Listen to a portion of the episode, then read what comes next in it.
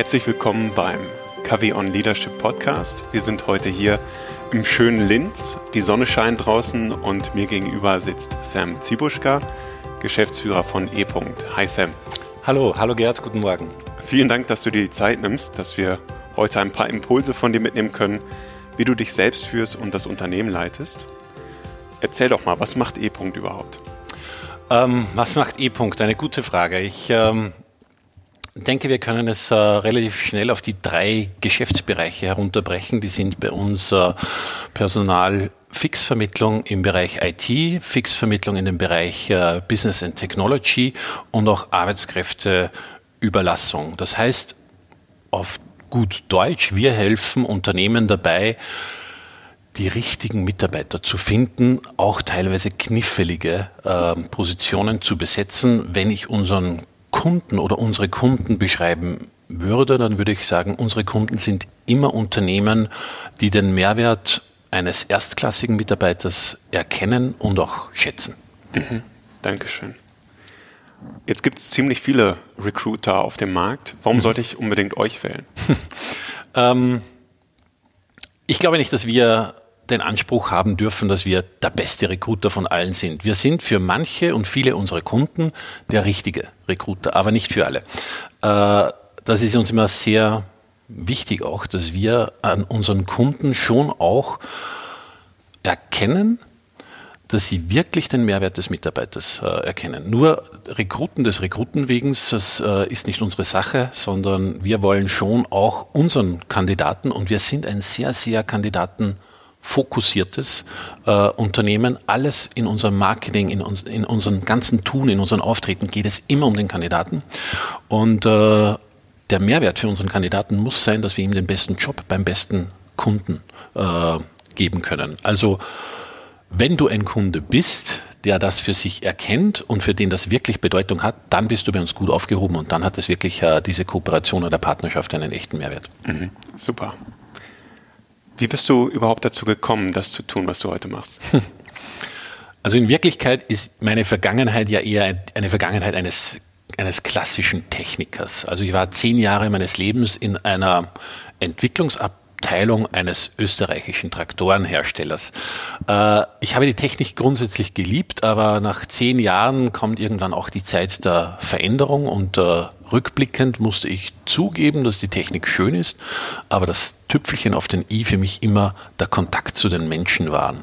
Und äh, in der Neuorientierung dachte ich mir, ich muss etwas im Vertrieb, im technischen Vertrieb machen oder irgendetwas, wo ich viel mehr mit Personen in Kontakt treten kann.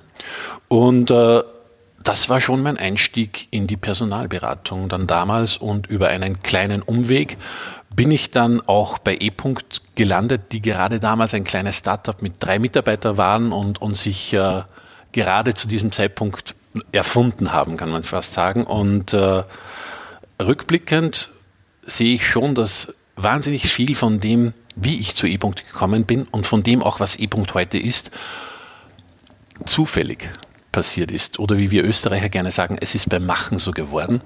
Und äh, darum habe ich auch immer eine, eine Riesenportion Demut äh, vor mhm. dem und auch eine Demut vor dem Erfolg, weil ganz, ganz vieles davon konnten wir eigentlich nicht beeinflussen. Aha, also viele Zufälle, die das Ganze positiv gestaltet haben und zufällige vieles, Begegnungen, zufällige äh, ein Wink des Schicksals und äh, ein Kennenlernen von zwei Personen plötzlich und eine, eine Bereicherung und äh, ganz, ganz vieles, das äh, heute nach einer vielleicht Erfolgsstory aussieht, aber wenn ich immer nur und was ich auch gerne den Mitarbeitern auch sage und mitgebe, damit sie einfach auch sehen, dass das nicht einfach nur eine Story des Successes ist, sondern dass wir 2003 bei der Weihnachtsfeier in einem kleinen Rahmen oder Vier-Augen-Gespräch ernsthaft darüber nachgedacht haben, das Ding zuzusperren, weil es einfach zu wenig abgeworfen hat und zu viel Zeit gefressen hat. Äh, und wir haben unser Glauben und unser Vertrauen in das Unternehmen verloren, haben uns einfach nochmal selbst eine Chance gegeben und nochmal äh, Management bei S-Kicking mhm. gemacht. Und äh, sieh da, es gibt uns heute noch und äh, ich bin froh, dass das so gekommen mhm. ist. Klingt nach einer starken Resilienz, die ihr da aufgebaut habt, ne? als Team, als Unternehmen. Uh, auf jeden Fall, das, was wir uh, und uh, damit meine ich immer speziell äh, meinen Geschäftspartner der ersten Stunde und auch den Unternehmensgründer Daniel Marwan äh, immer ausgemacht hat, ist, dass wir uns in diesen Gegensätzen äh, wahnsinnig bereichert haben. Also er hat seine Stärken ganz, ganz woanders, wo ich sie habe. Und das äh, war befruchtend für uns beide und hat uns äh, all die Jahre gut über Wasser gehalten. Super. Wie, wie, würdest du sagen, wo ist die, die Synergie dann zwischen euch beiden? Wo, wo ergänzt ihr euch besonders? Also das, was ich in ihm sehe und, und wahnsinnig schätze, ist, dass ich glaube, dass er ein unglaublich starker Visionär ist. Und äh, ich liebe seine Ideen, ich liebe seine Visionen, ich liebe seine Ausführungen äh, auch dabei. Äh, worin meine Stärke oft besteht, ist auch diese Vision, die richtige herauszufiltern mhm. und auf die Straße zu bringen. Ich bin hier eher der Innovator bei uns und der, der für die Umsetzung äh, eine gute Umsetzung verantwortlich ist und das hat uns all die Jahre in der Regel sehr stark gemacht. Äh, seine Fähigkeit zur Vision und meine zur Innovation. Mhm. Stark. Ja, also dieses das Ganze erstmal durchzufiltern. Ne? Was, was ist von dem, was, was es alles an tollen Visionen gibt, am Ende für uns wirklich Gewinn bringt, was kriegen wir auf die Straße? Und das ist natürlich auch eine Kunst, gerade das Thema Umsetzung, was so viele umtreibt. Äh, auf jeden Fall und wir müssen auch rückblickend immer sehr häufig über uns lachen, weil äh, es waren einige Dinge dabei, die waren nicht gut aber die haben wir gut umgesetzt. Mhm. Und andere Dinge waren äh, wirklich, wirklich gut von der Idee her, aber wir haben sie scheiße umgesetzt und äh, somit zu Grabe getragen. Aber auch das muss man äh, manchmal mit einem Schmunzeln äh, zur Kenntnis nehmen. Ja, wahrscheinlich viel draus gelernt. ja, viel draus, immer, immer. Cool. Ähm, ich habe schon ein bisschen rausgehört, was dir, was dich antreibt, vor allen Dingen dieser, dieser Kontakt zu Menschen und auch dieses Ideen im Endeffekt ja, auf die Straße bringen, dieses Umsetzen, das ins, ins Leben bringen dessen, was man sich so vorstellt. Mhm. Ist da noch was anderes oder wie würdest du deinen eigenen Purpose so beschreiben? Hm. Ähm, ich habe mir häufig und regelmäßig auch in meiner Zeit und bei meinem Werdegang bei E-Punkt die Frage gestellt, was so meine Lebensaufgabe eigentlich ist. Und die Antwort ist immer irgendwie auf denselben Punkt gekommen, nämlich ich will wenn Sie mich mal zu Grabe tragen, etwas Bleibendes in meinem Leben schaffen, etwas, das nach meinem irdischen Leben, wenn man so will, Beständigkeit hat. Und habe die Antwort immer geglaubt zu finden in einer in einer bedeutenden Unternehmensgröße. Darum haben wir auch immer Wachstum sehr stark äh, äh, unterstützt und forciert und äh, nicht zuletzt auch weil die Seven Habits in den letzten Jahren, also die sieben Wege, eine sehr starke Bedeutung in meinem äh, Leben bekommen haben, äh, habe ich diesen Lebenszweck sehr stark hinterfragt und bin schon für mich auch zu dem Entschluss gekommen, dass Wachstum, Umsatz, eine Anzahl von Mitarbeitern für mich nicht mehr die zentrale Bedeutung hat, vor allem nicht mehr dann, wenn sie mich zu Grabe tragen. Also äh, habe ich hier sehr stark das Ganze nochmal umwälzen und hinterfragen müssen und bin für mich eigentlich auf die, auf haarsträubende Idee, weil das, ich dachte, es passt gar nicht zu mir, äh, Idee gekommen, dass mein Lebenszweck eigentlich der ist, dass ich in meinem Leben auf jeden Fall einen sozialen Auftrag habe. Und den habe ich zu erfüllen. Ich könnte jetzt nicht beantworten, zu diesem Zeitpunkt, welcher Art das dieser mhm. Auftrag ist. Aber ich höre den Ruf und ich weiß, ich muss ihm folgen. Es gibt viele Ideen dazu und ich fühle mich gerade von diesem Ruf magisch angezogen. Aber dann bleibe ich wieder dabei. Wenn Sie die erste, das erste Schäufelchen Erde mhm. auf mich draufschmeißen, dann möchte ich, dass äh, so etwas Bedeutendes über mich gesagt wird, wie er hat den Menschen etwas gegeben mhm. und nicht, er hat ein, ein, großes Unternehmen geschaffen. Das ist für mich mhm. von wahrer, wahrer Bedeutung. Ja, wichtiger Unterschied. Ja. Also du folgst dem Ruf im Endeffekt und schaust, was passiert auf dem Weg. Wohin entwickelt äh, sich? Ich folge dem Ruf und schaue auf den Weg und ich weiß, äh, äh, E-Punkt wird dabei eine zentrale Rolle spielen. Mhm. Wer hat dich in deinem Leben besonders geprägt? Ich kann mit Sicherheit sagen, dass einer meiner prägendsten Figuren mein Vater war, aber auch in jeder Hinsicht, im Guten wie im Schlechten. Und äh, das hat für mich auch immer sehr viel Bedeutung, weil ich äh, ganz, ganz viele positive und bewundernswerte Eigenschaften immer in meinem Vater gesehen habe, aber auch sehr, sehr viele negative.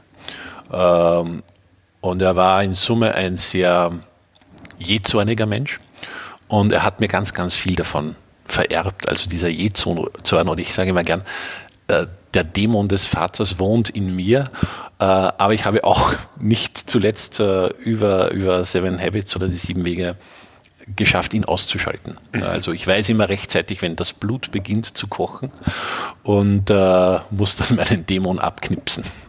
Okay. Ja, du wirkst ganz anders. Ne? Ich habe dich heute zum ersten Mal gesehen und du kommst als sehr strahlende Persönlichkeit eigentlich um die Ecke, sehr freundlich und ähm, sehr wach. Also du bist sehr präsent auch im Miteinander. Danke sehr. Und ähm, deswegen, also diese, diese Seite scheinst du schon gut, schon gut im Griff zu haben. Ne? Das Thema Proaktivität und Veränderungsperson spielt da wahrscheinlich eine wesentliche Rolle, was du weitergeben möchtest und was nicht. Ich spreche in meinen sieben Wege Trainings äh, auch gerne äh, darüber, über meinen Vater, über seine Schattenseiten und äh, habe ihm auch ein paar Metaphern eigentlich zu, zu Lerninhalten und dann merke ich immer, dass äh, doch die, die Leute sehr überrascht sind, weil sie eben diese Seite an mir nicht kennen. Äh, ich denke, dass ich sie gut äh, ausgeblendet habe über die letzten mhm. Jahre. Ich weiß aber, dass sie schon in meinem Leben viel, viel präsenter war. Äh, und es ist mir sehr gut gelungen, dass auch für mich in den Griff zu bekommen. Mhm. Und äh, ja, da gibt es schon auch Methodiken, die das sehr stark unterstützen, worüber ich sehr froh bin. Mhm. Bei dir persönlich, wie stellst du sicher, dass du die Dinge, die dir wirklich wichtig sind, also zum Beispiel das mit diesem, dem Ruf folgen und einen sozialen Mehrwert zu geben, ähm, wie stellst du sicher, dass du die Dinge, die dir wichtig sind, auch wirklich umgesetzt bekommst? ähm, es ist schwierig, ich weiß nicht, ob ich die Frage so beantworten kann, weil ich äh, für mich eigentlich jetzt nicht 100 Prozent die Methodik habe, wie ich es sicherstelle. Mhm. Ich habe eine Methode für mich gefunden, wie ich mich selbst sehr gut organisieren kann. Äh, Dinge zu identifizieren für mich, die wichtig sind, fällt mir nicht schwer, weil ich ein sehr nachdenklicher Mensch bin oder ein Mensch, der sehr viel äh, über alles nachdenkt. Und ich denke auch gerne nach. Ähm, aber ich habe auch meine Schwächen und in der Vergangenheit musste ich auch immer erkennen, dass Selbstorganisation nicht unbedingt zu meinen Stärken zählt. Ich bin grundsätzlich auch in manchen Ausprägungen sehr strukturiert und in manchen Ausprägungen sehr chaotisch. Äh, ich habe jahrelang nach ähm, Tools bis Software-Tools und alles Mögliche und Methodiken gesucht, um mich dabei selbst zu, zu disziplinieren. Mhm. Am Ende des Tages bin ich eigentlich wieder bei den klassischen Post-its gelandet und einem für mich gut ausgefeilten, ich nenne es mal, Trichter- und Entscheidungsprinzip, das mich dabei unterstützt, meine wichtigen Sachen zu tun. Ich weiß sehr wohl, Wichtiges von Dringendem zu trennen. Und ich denke schon, dass ich mich in meinem normalen Alltag sehr gut dazu diszipliniere, die wichtigen Sachen zu tun. Wie ich es im Nachhinein sicherstelle, dass ich auch, es auch tatsächlich gemacht habe, das kann ich nicht sagen. Okay, spannend. Wie nutzt du diesen Entscheidungsfilter und die Post-its? Was steht da drauf? Wie gehst du da vor? Ähm, grundsätzlich frage ich mich mal auch gern am äh, Anfang der Woche oder in meiner Wochenplanung, äh, vorausschauend, was am Freitag, wenn ich nach Hause gehe, alles passiert sein sollte, damit es für mich persönlich eine gute Woche war. Mhm. Wann, also für, ich bin mein eigener Richter. Wann bin ich zufrieden mit mir? Und ich bin der beste Richter, weil ich bin sehr selbstkritisch. Vielleicht auch deshalb der schlechteste Richter, ich weiß es nicht.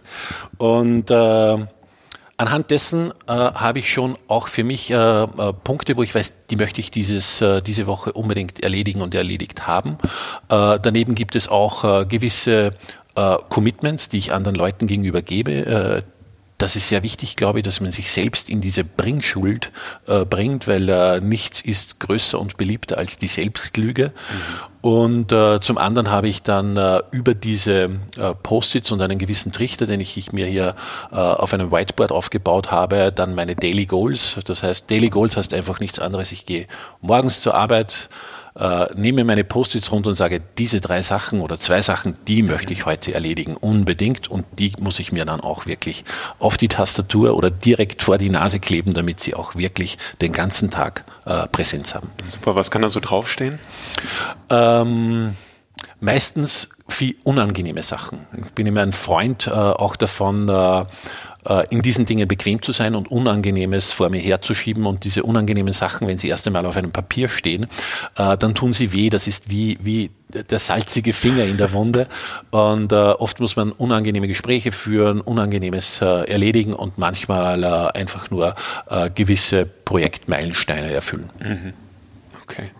Also ich schätze, die Post-its vor allen Dingen deswegen, weil du sonst abgelenkt werden könntest? Oder wie, wie gehst du mit Ablenkungen um?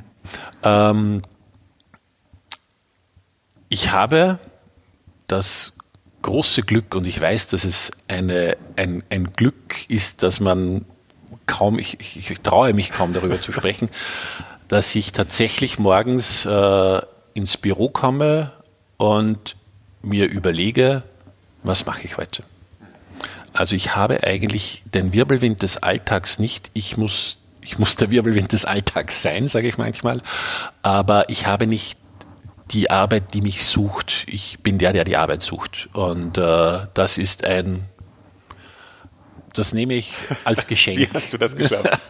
ich glaube, das hat auch vielleicht viel mit, mit Führung und Vertrauen zu tun. Also mhm. schon einer der, der wesentlichen Merkmale, auch etwas mit wieder Wichtigen von Dringenden zu, zu trennen. Und äh, es gelingt nicht immer, aber ich weiß genau, ich in der Regel kann ich mich äh, morgens früh äh, mit einer guten Tasse Kaffee in meinen Schreibtischsessel sitzen, in die Hände klatschen und sagen, so, was mache ich jetzt? Super, weil du alles andere quasi wegdelegiert hast, Verantwortung delegiert hast. Genau, genau. Super. Was passiert eigentlich, bevor du ins Büro kommst? Hast du eine Morgenroutine? Ich habe eine relativ klare und äh, äh immer wiederkehrende Morgenroutine.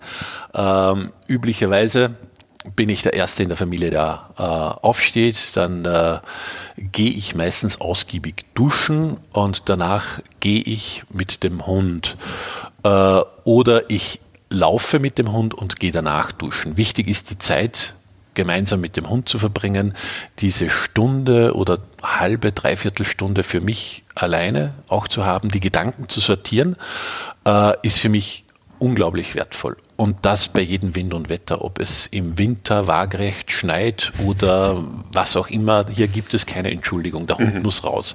Und äh, das liebe ich schon sehr, weil man hier viele Dinge für sich entweder zu verschiedenen Themen sortieren kann, man kann den Tag planen für sich, man kann auch Ideen zur Welt bringen. Manchmal weiß ich genau, ich brauche heute bei einer Besprechung die alles entscheidende Idee.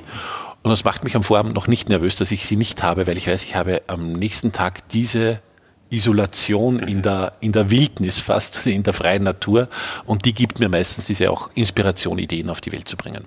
Äh, nach dem Hund werden die Hühner gefüttert, dann werden die Katzen gefüttert, dann werden die Familie gefüttert. Also gemeinsames Frühstück, dann mhm. Autofahrt ins Büro mit guter Musik und dann super gelaunt, gut entspannt ins Büro zu kommen und die beste Tasse Kaffee der Stadt trinken und dann in die Hände zu klatschen und sagen, was mache ich heute? Das ist meine cool. Routine. Starker Start. Super, das geht ja auch so in die Richtung, was, was Sean Aker sagt. Äh, der Harvard-Professor ist und viel zum Thema Glück forscht und eigentlich sagt, die, die, ähm, die Formel, wie wir sie immer noch nachverfolgen, ist nicht, gib unglaublich viel Gas, sei dann erfolgreich und wenn du erfolgreich bist, bist du glücklich, sondern es ist genau andersrum. Die Korrelation ist am stärksten. Wenn du glücklich bist, dann kommt der Erfolg von alleine. Und das scheinst du genau so zu leben mit, mit, dem, mit der Musik im Auto und dann dem, dem besten Kaffee der Stadt am Morgen. Das Stark. würde ich 100% unterschreiben. Super. Ähm, du bist Trainer für die sieben Wege zur Effektivität, hier intern für euch bei E. -Punkt. Wie bist du denn erstmalig in Kontakt gekommen mit den sieben Wegen? Ähm, mein Erster Kontakt mit den sieben Wegen war im ersten Jahr bei E. -Punkt, also ungefähr im Jahr 2002, über eine Empfehlung äh, eben von meinem Geschäftspartner von Daniel Marwan. Ich wollte mich etwas auch in diesem Bereich Management und Führung äh, weiterbilden und er hat gesagt, lies dieses Buch, es ist gut, ich habe es gelesen, ich bin begeistert. Ich habe dann 2002 das Buch gelesen und neben vielen anderen Trainings, Selbstmanagement-Büchern habe ich die sieben Wege doch herausragend äh, gefunden. Sie haben mich am meisten bewegt, auch wenn ich zu diesem Zeitpunkt mit vielen Übersetzungsdetails nicht ganz äh, glücklich war. Mhm. Aber es hat so alle drei, vier Jahre den Weg dann äh, wieder zurück in meine Hände gefunden und ich habe es alle drei, vier Jahre so wieder mal aufgewärmt und durchgeblättert und neu gelesen. Äh, sehr überraschend war dann für mich, dass ich mich in den Jahren 2013 und 2014 sehr intensiv bei E-Punkt mit dem Thema Führung bei E-Punkt beschäftigt habe. Es ist ein Führungsleitbild entstanden und alles Mögliche. Und wir haben uns Gedanken gemacht, wie können wir Führung, das Thema Führung strukturiert an die Mitarbeiter weitergeben und haben uns damals dann 2014 nach äh, einem Trainingsinstitut umgesehen. Und ich habe hier viele, viele Trainings auch besucht, reingeschnuppert und bin dann auch darauf gestoßen, dass äh, die sieben Wege als Training angeboten werden und habe mir damals interessanterweise Gedanken gemacht, ob das nicht alles zu sehr in die Jahre gekommen ist, mhm. weil dann doch, das war gerade, glaube ich, die Zeit, als das Buch ein 25-jähriges Jubiläum gefeiert hat, aber irgendwie konnte ich mich erinnern, dass es schon immer sehr eine sehr inspirierende Lektüre für mich war und habe mir dann äh, 2014 das äh, Hörbuch die Neuerscheinung zum 25-jährigen Jubiläum gekauft und bei langen Autofahrten habe ich mir dann die sieben Wege nochmal angehört. Wir hatten damals 2014 in Europa gerade die äh, Flüchtlingskrise oder die große Flüchtlingswelle und auch diese Situation war für mich eine sehr emotionale und bewegende. Viele emotionale Bilder, die uns hier erreicht haben, viele Geschichten, viel Hass, äh, der hier auch äh, im Land war und plötzlich parallel dieses, dieses Hörbuch der sieben Wege und ich habe gewusst und ich habe ursprünglich die Aktualität in Frage gestellt und dann habe ich das Hörbuch gehört und ich habe mir gedacht, es wäre, als wäre es gerade jetzt für diesen Anlass und für diese Zeit geschrieben worden. Und da war es für mich glasklar und äh, dass wir das machen müssen und dass wir das äh, im Unternehmen den Führungskräften und in weiterer Folge den Mitarbeitern zur Verfügung stellen müssen. Und ich weiß heute, dass auch in, in weiteren 25 Jahren äh, die sieben Wege nichts an, an Aktualität verlieren werden. Warum ist das so? Was meinst du, was sind besonders die Punkte, warum du gesagt hast, hey, es ist gar nicht outdated, es ist immer noch aktuell?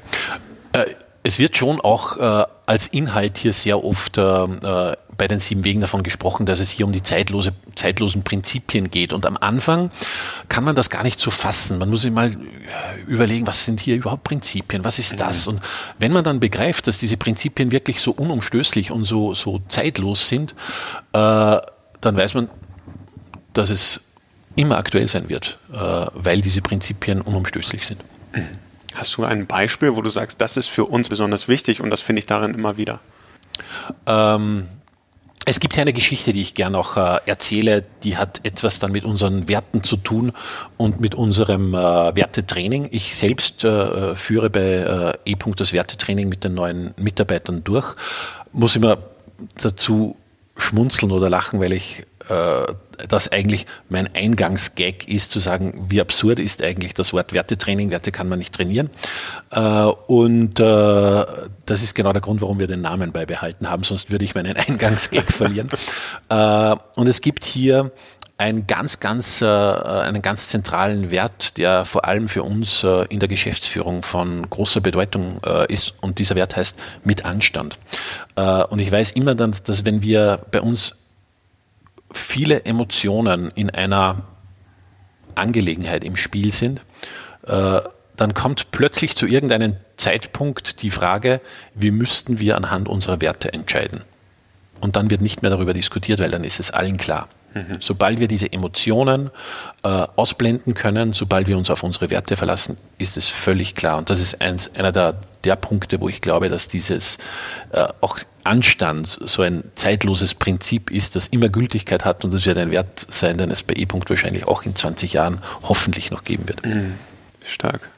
Wie, wie schafft ihr es im Eifer des Gefechts, wieder auf eure Werte zu gucken? Ähm, wir haben äh, den Werten im Unternehmen eine unglaubliche Präsenz gegeben. Äh, ich habe schon schmunzelnderweise immer gesagt, wir sind overbranded, was unsere Werte betrifft. Also äh, bei uns ist es schon fast so, wenn man, wenn man die, die Kaffeetasse umdreht, ist am Boden der Kaffeetasse sind die Werte drauf. Also so schlimm ist es nicht, aber wir haben die Werte auf den Kaffeetassen, wir haben sie in den Büchern, wir haben sie auf den Türen, wir haben sie überall gehabt und ihnen eine unglaubliche Visualisierung und Bedeutung gegeben. Äh, das war gut, das war gut, aber ich denke, es ist jetzt so ein bisschen too much. Wir müssen so den Schritt wieder zurückgehen und wieder auch äh, äh, nicht, nicht die Werte so stark mit dem Hammer vermitteln, sondern mhm. vielleicht mehr mit dem Pinsel. okay, jetzt noch der Feinschliff quasi. genau, genau. Super. Wie, wie schafft ihr es, dass, ähm, dass man für sich als Mitarbeiter versteht, was mit den Werten gemeint ist? Äh, ich glaube, dass es auf der einen Seite, und das äh, erlangt mich auch immer wieder, diese Information, äh, schon Erwartungshaltungen gibt, wenn man zu E-Punkt kommt und hier sehr viel über Werte gesprochen wird, aber auch äh, kommt hier jeder Mitarbeiter, der von einem anderen Unternehmen kommt mit einer gewissen Vergangenheit und sehr oft mit einer gewissen Enttäuschung, mhm. was Werte betrifft, weil sehr häufig, und ich selbst kam aus einem äh, Unternehmen, äh, wo in einer Pyramide dargestellt war, die bedeutendsten Punkte des Unternehmens und unten waren sozusagen, war sowas wie Mitarbeiter, wo ich mir gedacht habe, ja, warum steht das eigentlich ganz unten in der Pyramide? Und äh, das hatte auch keine Bedeutung. Mhm. Und äh, was man bei E-Punkt in diesen ersten Monaten sehr schnell äh, entdeckt als neuer Mitarbeiter, ist, dass die Werte sehr stark gelebt werden und eine große Bedeutung haben. Und hier müssen wir äh, in der Geschäftsführung und unsere Führungskräfte als Vorbild vorangehen. Wir müssen zeigen, äh, dass die Werte tatsächlich von Bedeutung sind. Und äh, ein österreichisches Sprichwort heißt immer, der Fisch beginnt beim Kopf zu stinken. Und ich denke, es ist völlig egal, was man aufsetzt, was man an Werte prophezeit im Unternehmen. Wenn es an der Führungsspitze nicht gelebt wird, dann sind sie tot. Mhm. Wie kann das jetzt konkret aussehen? Was, was für ein Wert, wie würde ich das als Mitarbeiter erleben? Wie würde die Führungskraft das vorleben? Ähm, als Beispiel, einer der der wichtigsten Werte, nein, der wichtigste Wert und äh, das kommuniziere ich auch immer gern so, ist bei uns Work-Life-Balance. Äh, der hat auch eine besondere Bedeutung, weil äh, unsere Werte sind äh, so visualisiert, dass sie in fünf Säulen grundsätzlich dastehen. Und diese fünf Säulen werden dann in kleineren Ausprägungen nochmal genauer in Werten definiert. Aber es gibt immer einen wichtigsten Punkt und der steht immer links oben. Das Wichtigste ist immer links oben. Und das ist Work-Life-Balance. Das war von Anfang an so. Dazu gibt es auch eine Geschichte, die beim Sortieren der Werte dann sich sehr schnell so entwickelt hat, dass äh, dieser Wert links raufgelegt wurde und hier ist er nie wieder weggekommen. Und äh, in dieser in dieser Entstehung von, äh, von E-Punkt äh, gebe ich immer auch gerne den Leuten diese, diese Story mit von, unseren, von unserer Visionsgetriebenheit. Wir sind äh, ein sehr visionsgetriebenes Unternehmen. Wir sind in der dritten äh, Unternehmensvision, befinden wir uns äh, gerade.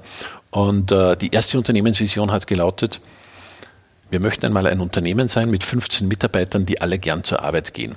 Äh, ich sage immer scherzhafterweise dazu, wir wissen noch immer nicht, ob wir die Vision erreicht haben. Wir haben zwar 170 Mitarbeiter, aber ob es 15 gibt, die gern zur Arbeit gehen, ist uns nicht ganz klar. Nein, wir glauben, wir glauben fest daran, es gibt welche. Und äh, das zeigt auch, dass wir schon in der ersten Unternehmensvision es für uns keine große Bedeutung hatte, was wir machen, sondern wer wir sind. Und wir wollten einfach ein cooles Unternehmen sein und Spaß haben bei der Arbeit. Und auch in der zweiten Unternehmensvision, sieben Jahre später, äh, haben wir schon definiert, wir möchten ähm, der attraktivste Arbeitgeber der Branche werden. Also wieder sehr, sehr stark auf den Mitarbeiter fokussiert äh, und auf das, wofür wir als Arbeitgeber stehen und auch in der dritten Vision, äh, die einfach heißt, wir sind das Vorbild im Recruiting, die, das für mich noch einmal eine ganz, ganz starke Bedeutung hat, mhm. weil das Thema Vorbild und Vorbildwirkung äh, ein so starkes ist und so ein, so ein starker Auftrag ist. Glaube ich schon, dass wir den Mitarbeitern mitgeben können, wofür wir stehen und welche Bedeutung die Werte für uns haben. Mhm. Super. Und aus der Vision werden sich wahrscheinlich auch sehr ambitionierte Ziele ableiten lassen. Und ähm, jetzt könnte ich mir vorstellen, dass da draußen die eine oder andere Führungskraft oder der ein oder andere Geschäftsführer sich überlegt, ja, dann diese Ziele umsetzen und gleichzeitig so eine tolle Kultur aufzubauen, wie kriege ich das denn unter einen Hut? Weil für viele beißt es sich, bewusst auch Kultur zu entwickeln. Was wäre da dein Tipp? Wie kriegt man beides hin? Ähm, ich bin der größte Referenzgeber, da muss ich wieder bei Franklin Covey bleiben für The Four Disciplines of Execution, äh, wenn ich äh, die Zeit zurückdrehe und mir überlege, wie wir früher äh, uns in der Geschäftsführung Ziele gesteckt haben und diese erreicht bzw. nicht erreicht haben, dann waren es meistens ähm, 15 bis 20 Ziele, die haben wir einmal im Jahr bei der Weihnachtsfeier den Mitarbeitern präsentiert auf einer schönen Folie.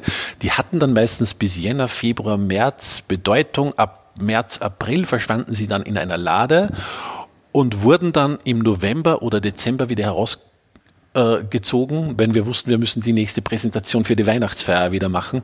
Dann waren meistens so sechs von 15 Zielen in etwa erreicht. Das haben wir grundsätzlich als zufriedenstellend angesehen. Aber so richtig glücklich hat es uns nicht äh, gemacht. Und dann waren wir auf der Suche, nachdem wir erkannten, dass eigentlich Zielsetzung und Zielerreichung doch eine gewisse Achillesferse bei uns ist, auf der Suche nach einer Methodik und sind so auf uh, The Four Disciplines of Execution ähm, gestoßen und äh, die Methodik hat uns von Anfang an begeistert. Und ich glaube, wir haben sie im Unternehmen, wir sind jetzt im dritten Jahr, exzellent umgesetzt. Und wir behaupten auch in der Geschäftsführung, dass es maßgeblich in den letzten Jahren zu unserem Unternehmenserfolg beigetragen hat. Und äh, wenn man durch, bei uns durch die Büros geht, sieht man, dass wir dieses, äh, diese Idee, diese Methodik mit unserer Verspieltheit bei den Mitarbeitern irrsinnig schön verbinden konnten. Und äh, mhm. bei uns sind, bei uns gibt es mittlerweile eine Competition an verrückten Scoreboards. Da, wenn ich da durchgehe, geht mir immer das Herz über. Stark, also ihr, ihr koppelt eigentlich beides miteinander. Die, den, die Freude im Endeffekt an der Umsetzung mit der äh, Entwicklung der Kultur. Absolut, ja. Was, was macht ihr noch auf der, auf der Kulturebene? Also wir haben gehört, das eine ist ähm, die sieben Wege Trainings, dann, dass mhm. ihr natürlich auch helft, diese Four Disciplines of Execution mhm. ähm, reinzubekommen in die Teams. Was passiert da so an Personalentwicklung? Ähm, an Personalentwicklung versuchen wir äh, in den letzten Jahren wirklich sehr viel Programm äh, anzubieten. Heuer haben wir bewusst einen Schwerpunkt im Bereich äh, Gesundheit äh, gewählt. Es gibt ganz, ganz viele irrsinnig schöne Gesundheitsprojekte momentan bei uns von äh, bewusster Ernährung, ein Projekt, das ein, mit einer Gruppe ein ganzes Jahr dauert, äh, von wegen Herzfrequenzmessungen und Body Mass Index Messungen mit irgendwelchen Ableitungen. Ich weiß inhaltlich gar nicht genau, was alles angeboten wird, aber es wird sehr, sehr gut angenommen. Nächste Woche ist ein äh, Physiotherapeut äh, bei uns, der zur Gruppe spricht und es ist äh, irrsinnig schön, wie wie der Zustrom ist äh, bei all diesen äh, Dingen oder Themen. Was aber mich viel mehr eigentlich bewegt, ist auch äh, immer diese Art, wie wir spielerisch miteinander umgehen. Also ob es jetzt gerade ein Tischtennisturnier ist, das im Unternehmen läuft, ob äh, es äh, kleine Spiele sind, äh, um sich gegenseitig besser kennenzulernen. Das hatten wir gerade, das läuft. Wir haben eine eigene Mitarbeiterin, die bewusst nur für Employer Branding zuständig ist. Und wenn wir von Employer Branding sprechen, dann sprechen wir niemals davon, dass irgendetwas extern rausgeht. Mich interessiert Employer Branding am Markt überhaupt nicht. Mich interessiert Employer Branding nur im Unternehmen. Was machen wir für die Mitarbeiter? Und wenn ich das gut mache, dann machen die Mitarbeiter Employer Branding für mich. Dafür brauche ich kein Geld auszugeben. Und die kümmern sich dann darum, dass jedes Monat irgendwelche Spiele betrieben werden, irgendwelche Abteilungen sich selbst etwas überlegen und das hat eine Dynamik und einen extrem guten Zulauf und Anklang. Das muss auch einer der tollsten Jobs der Welt sein, oder? Ich, ich glaube, sie sagt doch, sie hat den tollsten Job der Welt. Stark. Also da eine eigene Person und ich finde die Aussage ganz wichtig, was du sagst. Employer Branding beginnt und ist eigentlich auf das Interne fokussiert, weil der Rest geht von selbst nach draußen. Mhm, mh. Und ich habe auch gesehen auf Konunu, ihr habt 4,5 von 5 möglichen Sternen und 93 Prozent Weiterempfehlungsrate. Das äh, scheint zu wirken. Also. Äh, ja, also es ist schön, wir beobachten das. Ich muss trotzdem immer wieder sagen, es hat für mich keine so große Bedeutung. Wir haben einen großen Auftrag und der heißt, wir wollen äh, unsere Mitarbeiter zu Markenbotschaftern machen und dann muss ich auch mit den Mitarbeitern arbeiten. Und wenn wir äh, Geld ausgeben äh, für Employer Branding, dann muss es beim Mitarbeiter landen und nicht irgendwo am, am Markt oder auf Plakaten oder irgendwelchen Bannerwerbungen oder sonst mhm. irgendwas, sondern es muss authentisch rüberkommen und das schaffe ich nur, wenn es äh, Mitarbeiter in ihrem Kreis, Freundeskreis äh, weitergeben und weitererzählen. Mhm. Jetzt klingt das so, als ob ihr da so viel macht, dass man sich fragen könnte, arbeiten die überhaupt noch? Ähm, interessanterweise wird diese Frage sehr häufig äh, gestellt äh, bei uns, wenn wir mit äh, externen oder neuen Mitarbeitern oft durch das Büro gehen, die dann immer sagen, ja, wird hier eigentlich noch was gearbeitet? Mhm. Äh, das Gute ist, äh, wir sprechen bei uns immer von Vertrauensarbeitszeit und äh, das drückt es schon aus. Wir vertrauen einfach, dass die Mitarbeiter äh, Zeit finden, um zu arbeiten. Ja. Stark. Das, das, Thema Führung würde ich gerne nochmal mit dir beleuchten. Wir hatten eben das Thema der, der Wertevermittlung und dass man als Führungskraft das auch als Vorbild vorlebt. Mhm. Was ist dir persönlich in deiner Art zu führen ganz wichtig? Ähm, ich verstehe, dass das Wort Führung äh, eine allgemeine Gültigkeit hat und jeder dasselbe darunter versteht, auch wenn es mir immer ein klein wenig die Haare aufstellt, wenn ich mhm. Führung höre, weil das klingt immer danach, als würde man Mitarbeiter irgendwo hinleiten. Mhm. Äh, ich glaube, erstens, dass das nicht der richtige Weg ist. Zweitens glaube ich auch gar nicht, dass das geht oder funktioniert. Äh, den einzigen Weg, den ich sehe, um Menschen zu bewegen, ist Vorbild zu sein, vorbildlich zu handeln und äh, dann werden sie einem folgen.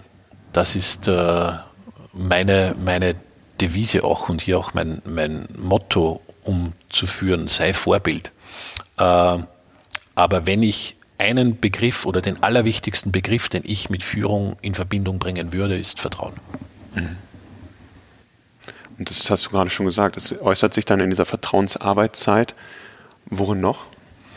Ähm, auch in der gesamten Methodik der Four Disziplins. Also auch hier ähm, wird ja nicht ähm, das Ziel von, von oben nach unten irgendwie durchgepeitscht, sondern wir stellen uns immer selbst in Frage. Wir haben natürlich äh, ein großes Unternehmensziel, das wir dann bottom-down auf kleine Abteilungen runterbrechen, aber immer äh, kommt die Zielsetzung von der Führungskraft. Und am Ende des Tages kommt das Commitment oder die Zielsetzung vom Mitarbeiter. Nicht wir sagen, was er erreichen muss, sondern er sagt, was er erreichen will und committet sich in der Gruppe dazu. Und somit hat er für mich schon diese, dieses Zepter in der Hand, dieses Gefühl der, der Selbstbestimmung. Und ich glaube, dass das äh, äh, für heutige attraktive Arbeitgeber ganz, ganz wichtig ist, äh, hier die Mitarbeiter äh, einen Großteil mit selbst bestimmen mhm. zu lassen. Und auch wahrscheinlich der Aspekt dieses eigenen Beitrags. Ne? Ich höre viele Firmen, die halt schauen, wie können wir es noch stärker hinkriegen, ähm, dass die Mitarbeiter sehen, was ist denn überhaupt mein Beitrag, den ich hier leiste zum Gesamten, weil jeder will etwas Gutes tun oder sich einbringen mit seinem eigenen Purpose, sich verknüpfen können mit dem Unternehmen und den eigenen Beitrag sehen. Und das ist ja auch Teil des Ganzen, wenn ich mich selber dann verpflichten kann. Absolut. Und äh, auch das nochmal auf einem wie ich immer es nenne, motivierenden und oft sehr lustigen oder spielerischen Scoreboard dann auch nochmal visualisiert zu bekommen, äh, was sein Beitrag war und vor allem, dass dieser Beitrag von den Mitarbeitern selbst äh, als Idee eingebracht wird und sagt, mein Beitrag ist folgender und nicht dein Beitrag muss sein. Das mhm. ist äh, ein, ein, großer Unterschied. Wie klappt das, dass jemand auch sein, seine Verpflichtung wirklich einhält? Was passiert, wenn, wenn man sie nicht einhält? Ähm, es passiert gar nichts, wenn man sie nicht einhält. Es ist äh, eine Gewissensfrage des Mitarbeiters und es klappt auch deshalb, weil sich die Mitarbeiter gegenseitig verantwortlich halten. Das heißt, wenn ich ein Commitment abgebe, dann gebe ich es in der Gruppe ab. Und äh, ich kann schon mal äh, sagen, bis in Sommer will ich Bikini-Figur haben und fünf Kilo abnehmen. Äh, wenn es nicht funktioniert, hat es nicht funktioniert. Aber wenn ich äh, fünf oder zehn Leute in dieses Versprechen einweihe, dann bekomme ich ein schlechtes Gewissen, wenn ich mich nicht daran mhm. äh, halte oder wenn ich plötzlich in Gegenwart dieser Person einen Kuchen esse. Mhm. Und äh, so funktioniert das in ja. etwa. Und auch genau deshalb haben Scoreboards auch bei mir in der Familie eine zentrale Bedeutung, weil sie auch im Privaten unglaublich äh, unterstützen können bei Vorhaben und bei Zielerreichungen. Aha. Hast du da ein Beispiel? Ähm, ja, ein, ein, ein wunderschönes. Mein Sohn ist äh, sechs Jahre alt. Äh, er hat immer ein eigenes Scoreboard für irgendetwas, das er erreichen will oder erreichen muss. Äh, sein erstes Scoreboard war, weil er sich unterjährig plötzlich äh, ein irgendein Lego-Technik-Bagger um 60 Euro gewünscht hat. Und ich habe ihm erklärt auch, dass Weihnachten weit weg ist, sein Geburtstag war gerade und der Osterhase klopft auch nicht gerade in die Tür. Also äh, es gibt gerade hier keine Geschenke, aber er hat eine Möglichkeit, sich den Bagger selbst zu verdienen. Und äh, das war mir auch wichtig, damit er auch den Wert des Geldes zu schätzen weiß. Und hier mhm. haben wir ein Scoreboard gebastelt, wo wir 60 äh, Euro-Münzen aufgezeichnet haben und mit äh, verschiedenen Icons visualisiert haben, welche Tätigkeiten im und ums Haus er machen kann, äh, die dann äh, belohnt werden mit äh, Euromünzen, die wir dann ähm, durchgestrichen haben am Scoreboard und gleichzeitig hat er sie in das Sparschwein äh, geworfen bekommen. Dann hat er gewusst, wenn cool. er die letzte Münze durchstreicht, dann äh, ist im Sparschwein so viel Geld, dass er sich diesen Bagger kaufen kann. Und wir hatten hier wirklich über sechs Wochen ein blitzblankes Haus. Schöne Geschichte, ja. Und das Schöne ist ja, es ist selbst motiviert. Ne? Und man hat dieses, es ist ein Win-Win und nicht, ich drücke dir was auf. Und du Absolut, er konnte es für sich freiwillig entscheiden, wann er was tut und wann er die, die Einfahrt kehrt und wann er sein Zimmer aufräumt und wenn er dies macht mhm. und das macht. Das hat ihm keiner angeschafft, aber er hat gewusst, worauf er hinarbeitet. Ja, ja. Da, da, merkt man wieder ganz stark auch dieses Prinzip der Verantwortung ne? und der Selbstverantwortung vor allen Dingen. Und dass das nach wie vor Gültigkeit hat, wie wir es ja auch aus dem ersten Weg proaktiv sein kennen. Ja.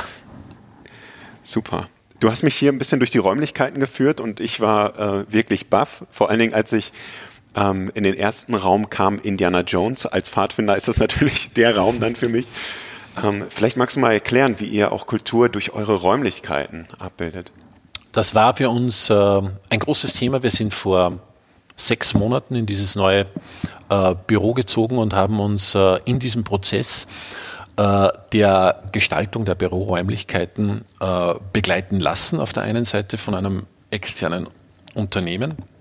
Und auf der anderen Seite haben wir wiederum das Vertrauen 100 Prozent in die Mitarbeiter gelenkt, haben ein äh, siebenköpfiges äh, äh, Frauenpower-Team äh, zusammengestellt, die das Büro, so wie es heute ist, konzipiert haben, die viel mit einzelnen Abteilungen, mit Führungskräften gesprochen haben, wie hier kommuniziert wird, wie die einzelnen Arbeitsaufgaben sind, welche Atmosphäre das man braucht.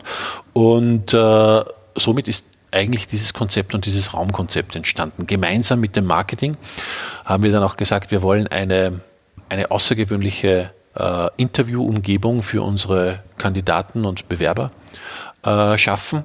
Und äh, wir haben schon seit vielen Jahren äh, den Archetypen äh, im Marketing des äh, Abenteuers, Entdeckers und Pioniers bekleidet, weil wir einfach glauben, dass diese ganze, dieser Aufbruch äh, zu einem neuen Job äh, auch ein gewisses Abenteuer äh, darstellt, bei dem wir auch gern oft oft der Mentor sind und oft der, der der Ruf des Abenteuers überhaupt äh, hervorruft. Und in diesen äh, Räumlichkeiten waren wir ja auch sehr bemüht, diese Geschichte des Abenteuers weiter zu erzählen, weiter zu erzählen zu lassen von unseren Bewerbern und Kandidaten. Und äh, dadurch haben wir hier jetzt zwölf, äh, wie ich meine, außergewöhnliche Besprechungsräume geschaffen, die alle äh, von einer Person äh, oder nach einer Person benannt sind, die ganz klar in diesem Genre Abenteuer Entdecker Pionier ist. Und dann haben wir diese Räume extrem liebevoll und detailorientiert nach dieser Person oder diesem Genre äh, eingerichtet und somit haben sie einen ganz anderen Charakter als Besprechungsräume bekommen, mhm. sondern ein, es ist ein, ein Raum voller Abenteuer mit ganz, ganz vielen kleinen Dingen auch zu, zu entdecken und ob es hier ein Reinhold Messner mit einem Eisbär ist, eine Hedi Lamar mit einem Strauß Rosen und einem Liebesbrief drin oder ein Raum James T. Kirk mit einem 3D-Schach. Äh, hier gibt es in jedem Raum immer was zu entdecken. Stark. Ja, oder die Lederjacke bei Indiana Jones. Oder die Lederjacke bei Indiana Jones.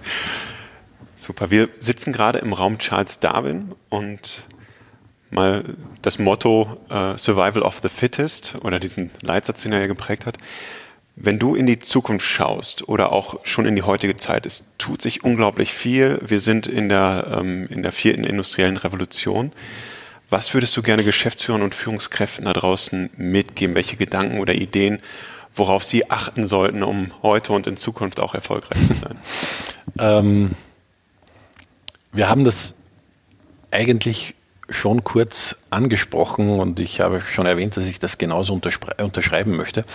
Äh, man sagt immer gern, Erfolg macht Spaß. Das mag schon so seine Richtigkeit haben, aber viel wichtiger und richtiger ist, glaube ich, Spaß macht Erfolg. Und ich kann nur jedem mitgeben, das Wichtigste ist, hab Spaß. Denn äh, wenn du am Ende des Tages nicht erfolgreich bist, dann hattest du wenigstens Spaß. Und ich finde, das ist eine gute Sache. Vielen Dank, wundervolle Schlussworte. Vielen herzlichen Dank für deine Zeit. Dankeschön. Und allen da draußen noch einen schönen Tag. Schönen Tag noch. Tschüss. Tschüss.